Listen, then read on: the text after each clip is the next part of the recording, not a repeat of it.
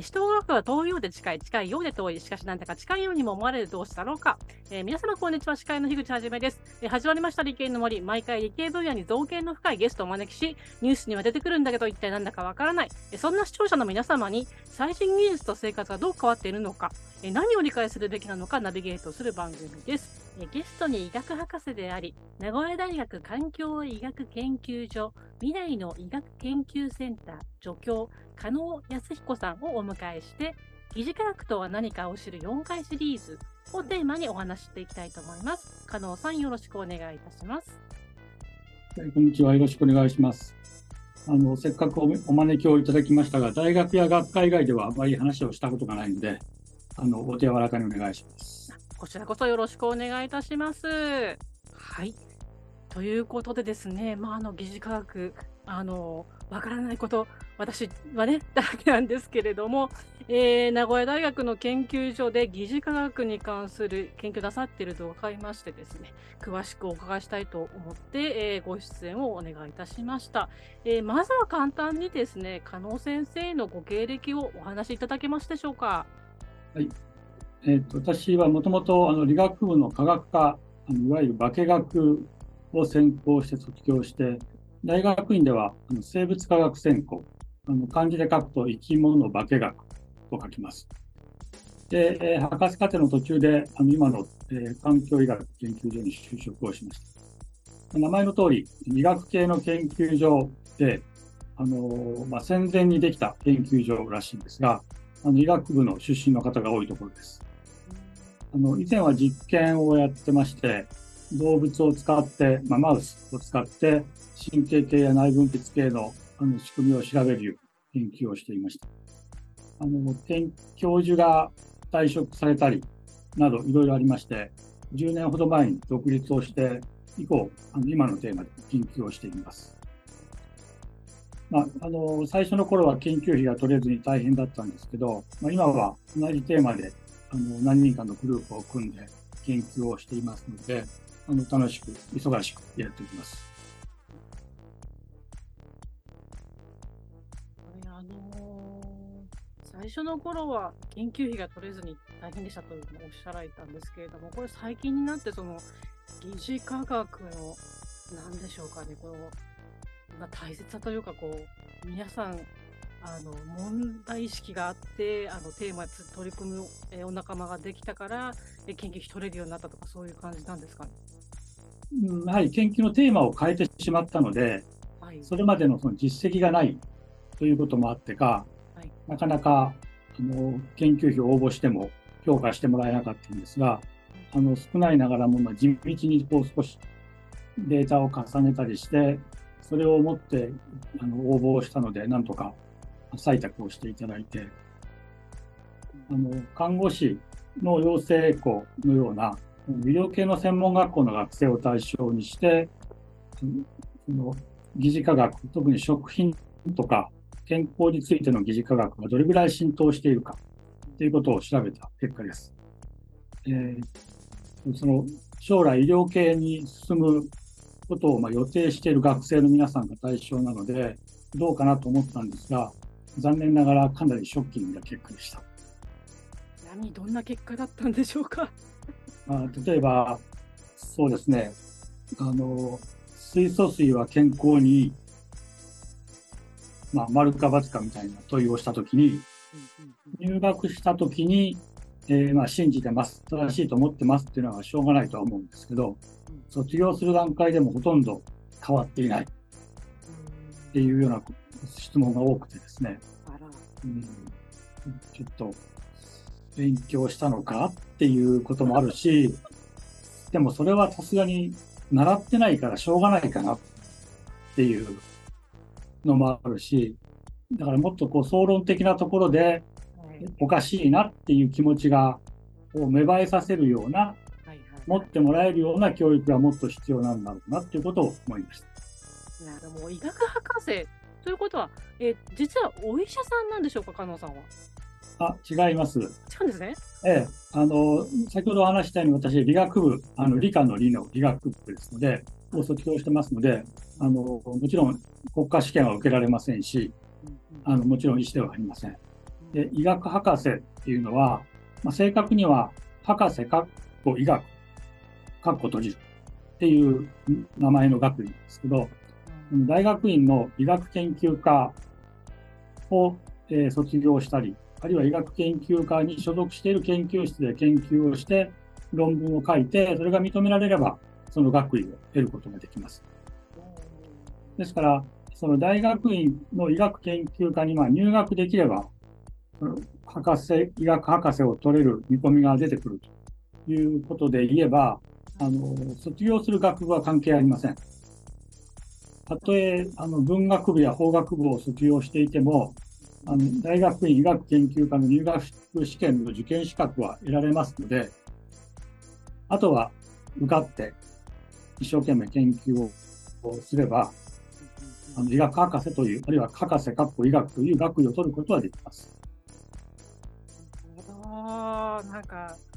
ちょっとね、あの希望を持って 希望を持ったリスナーさんもちょっといるかもしれません、いらっしゃるかもしれません。はい、なるほど、特に文系出ていても、えー、大学院医学研究科の入学入学試験の受験資格は、えー、取れる可能性があるということなんですね。はい。えー、で、その疑似科学なんですけれどもね、あの、あまりね、聞いたことのない方も多いと思うんですけれども、あの、疑似、えー、漢字では疑うに似せると書いて疑似と読みます。で、この疑似科学、えー、定義といいますか、えーと、疑似科学とは実際何を指す言葉なのでしょうか？そうですね。あのはっきり正直言って、あのきちっとした定義というか、みんながこれで一致できるっていう決まったなんて文言はないんです。ただ、おおよそあのコンセンサスが得られてるだろうなっていうのは、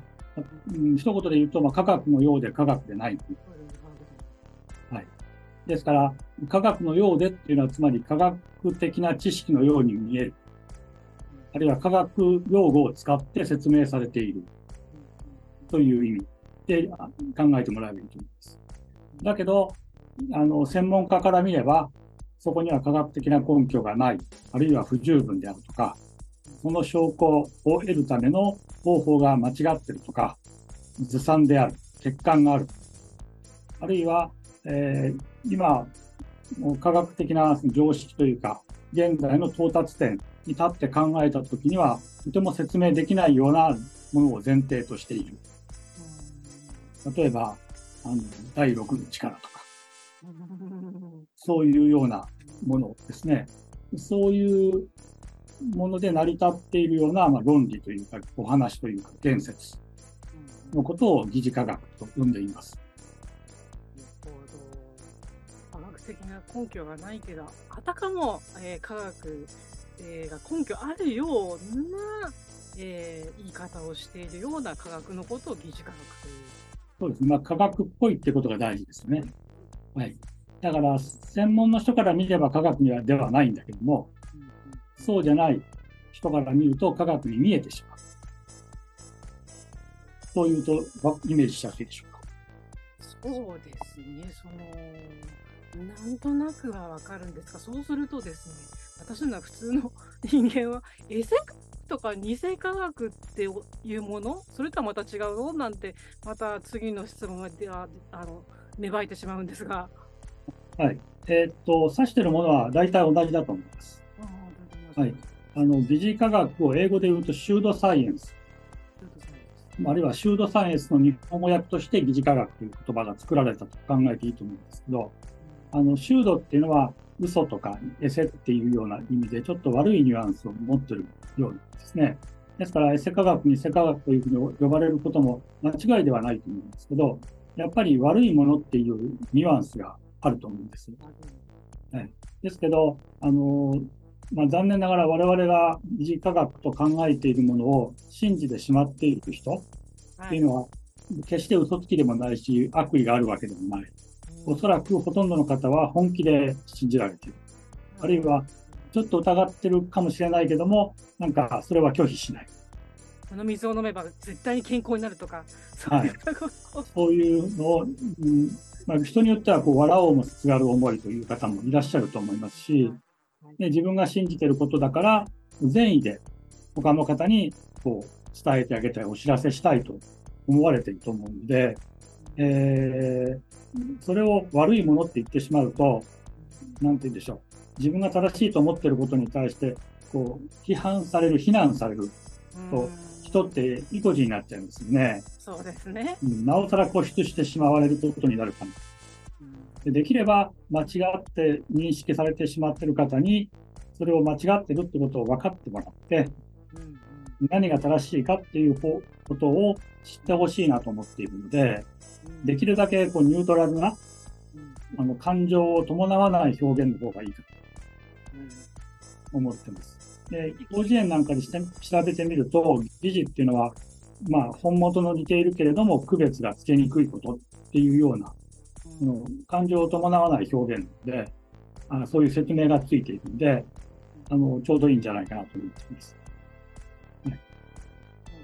悪意ということではないけれども、もう科学的根拠がないので、もう疑似科学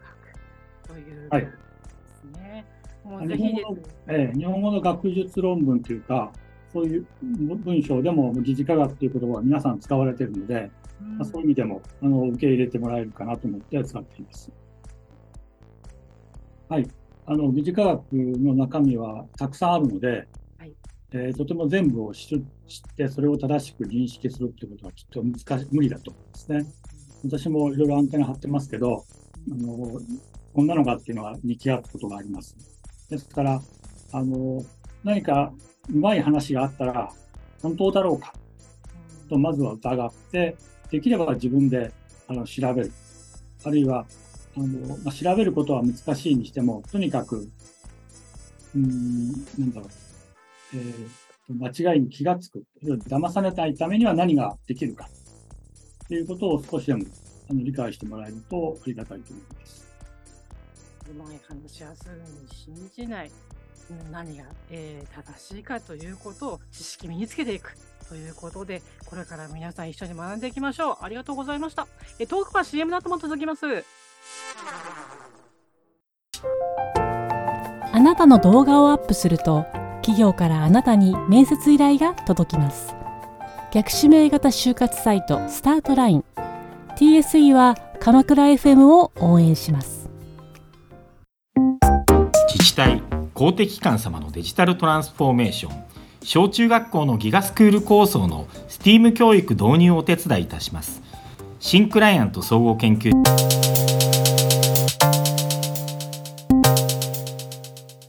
それではここからは顧問のサイエンスライター富山かなえさんを交えたトークになります、えー、富山さん今回は加納さんにどんな話を掘り下げて話していただきましょうか？こんにちは富山かなりです。こんにちは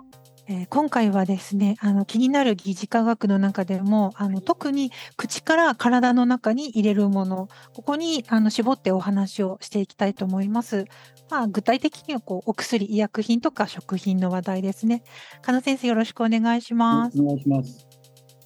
あの私もこれまでの研究してきたこと、それから知識として体に持っているようなことが、まあ、医学とか、あるいは生物、あの科学、化学ですね、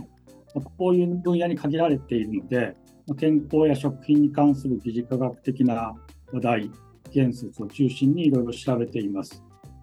健康は誰しも気にされると思いますので、それだけに、あのなんていう研究する価値があるというか、あの皆さんにいろいろ知っていただけることがあるだろうと思っています。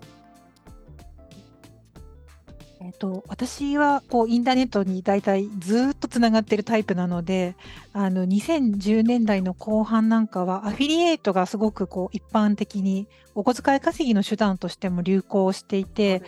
で、そのアフィリブログの中で特に健康食品とかダイエット食品とかなんかそういうものがこうぶわーっと増えてあと合わせて、まあ、嘘のというか効果のない医療情報みたいなのがわーっと広がった時期だったなと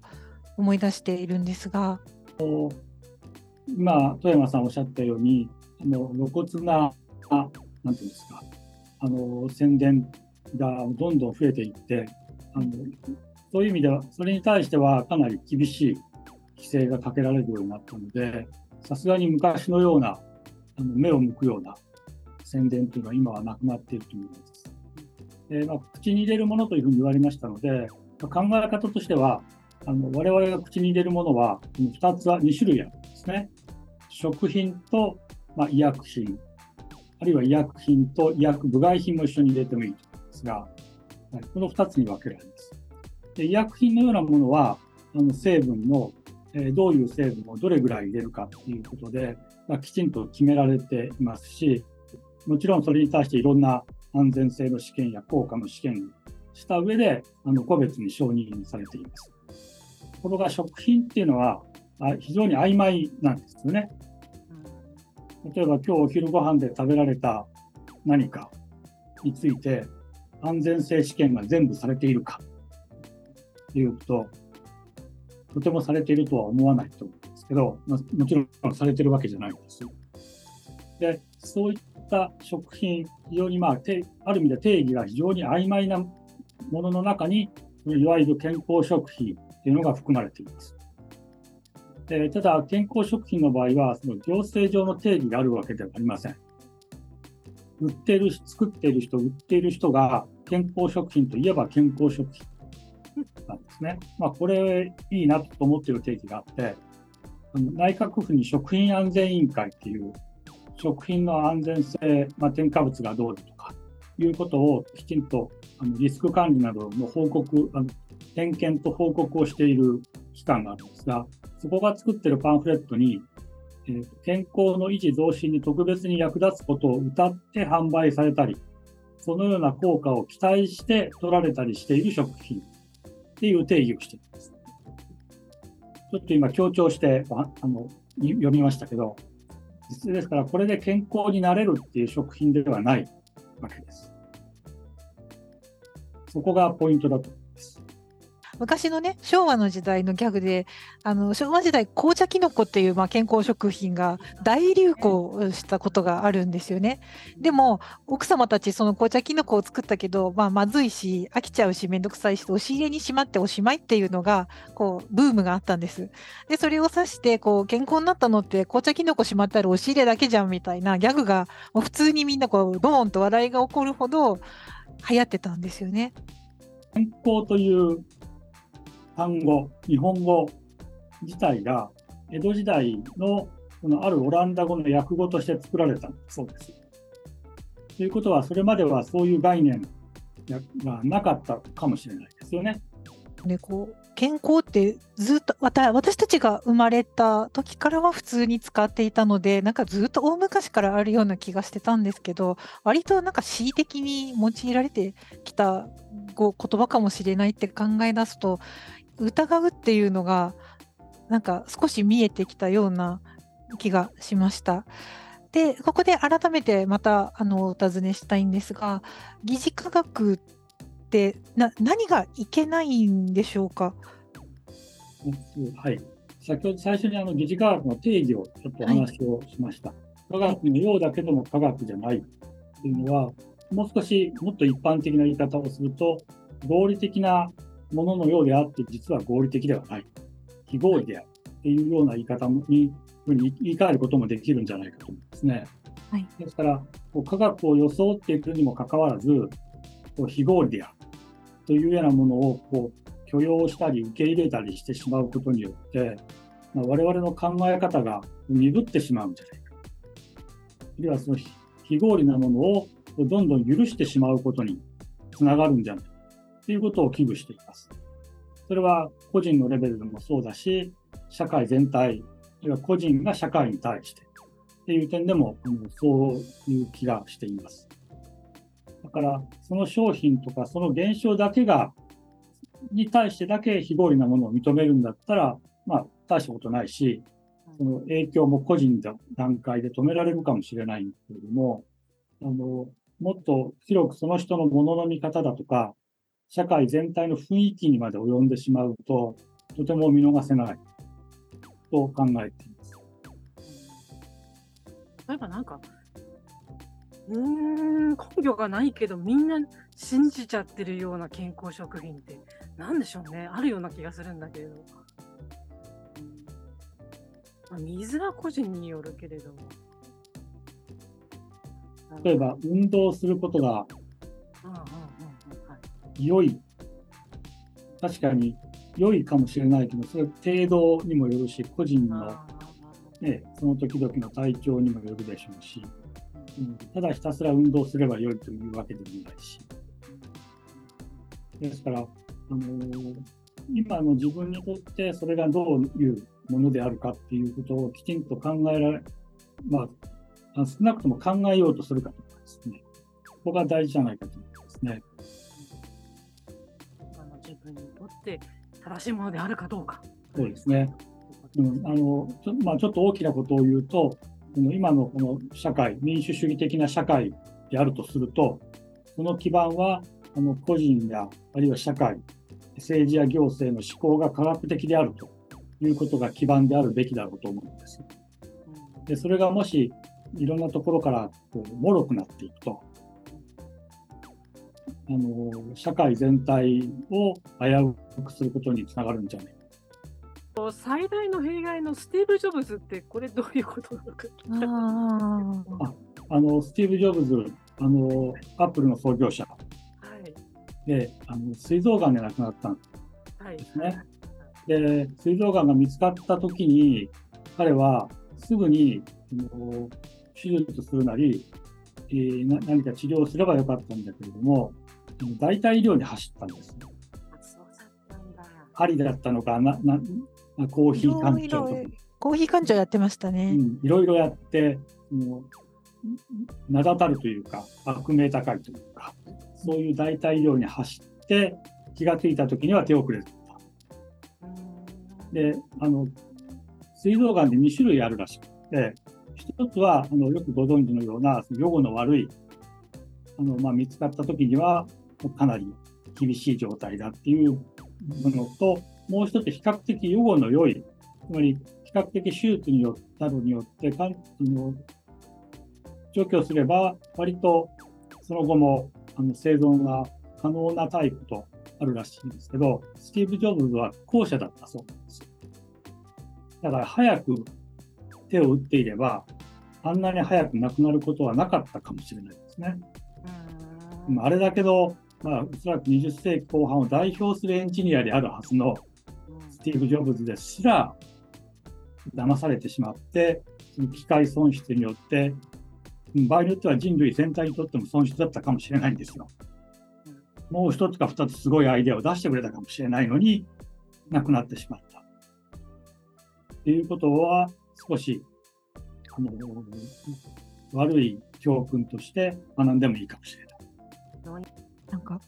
なんだろう、あの、このお話を最初にしようと思ったとき、こう、わ、なんか、嘘をついてお金を儲けてるのは悪いよねみたいな、すごい小さい範囲から私、あの、考え始めてたんですけど、実は社会のことだったり、まあ、未来の子孫たちのこう暮らしも全部含めて大きな視野で、あの、これは良くないんじゃないかっていうところとか、正しくない、正しいか正しくないかちゃんと考える必要がありますよっていうのを提示していただく機会になって、なんか、あの、自分の狭かったことに気がついたのと、やっぱり科学っていうもののあり方についてもう一度ちゃんと考えたいなと思いました。ありがとうございますありが。とうございます。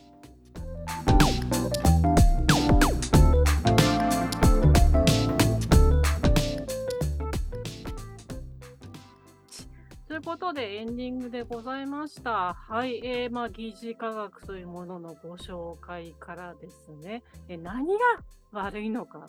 まああの、社会的な損失というふうにもおっしゃられたんですけども、まああのスティーブ・ジョブズのね、えー、あの大体医療に水槽がなんで走ってしまったっていうところで、もうこれ、あの、本当に損失だとは思うんですけども、あの、なんつったらいいんですかね、あの、70年代の方々の、あの、東洋、あの、東洋医学は多分科学的根拠があるんですよ。そうじゃないんだけど、そこの東洋医学のところとは、実は別で考えなければいけない代替医学を信じちゃうみたいな、そういう流れってなんかあるよなというふうに思ってて、本当そこのところは、え気をつけて正しい知識をつけてですね、まあ、病気と戦っていかないといけないんだなというふうに、えー思いました。えー奥野さんいかがでしょうか？えっ、と、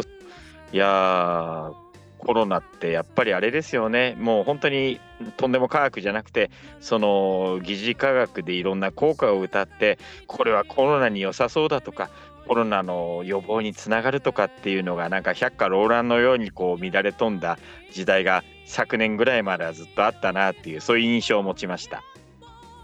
今だと冷静な頭で考えるからなんであんな流行したんだろうって思うけどその時はですねみんな藁をもすがるでしたもんね。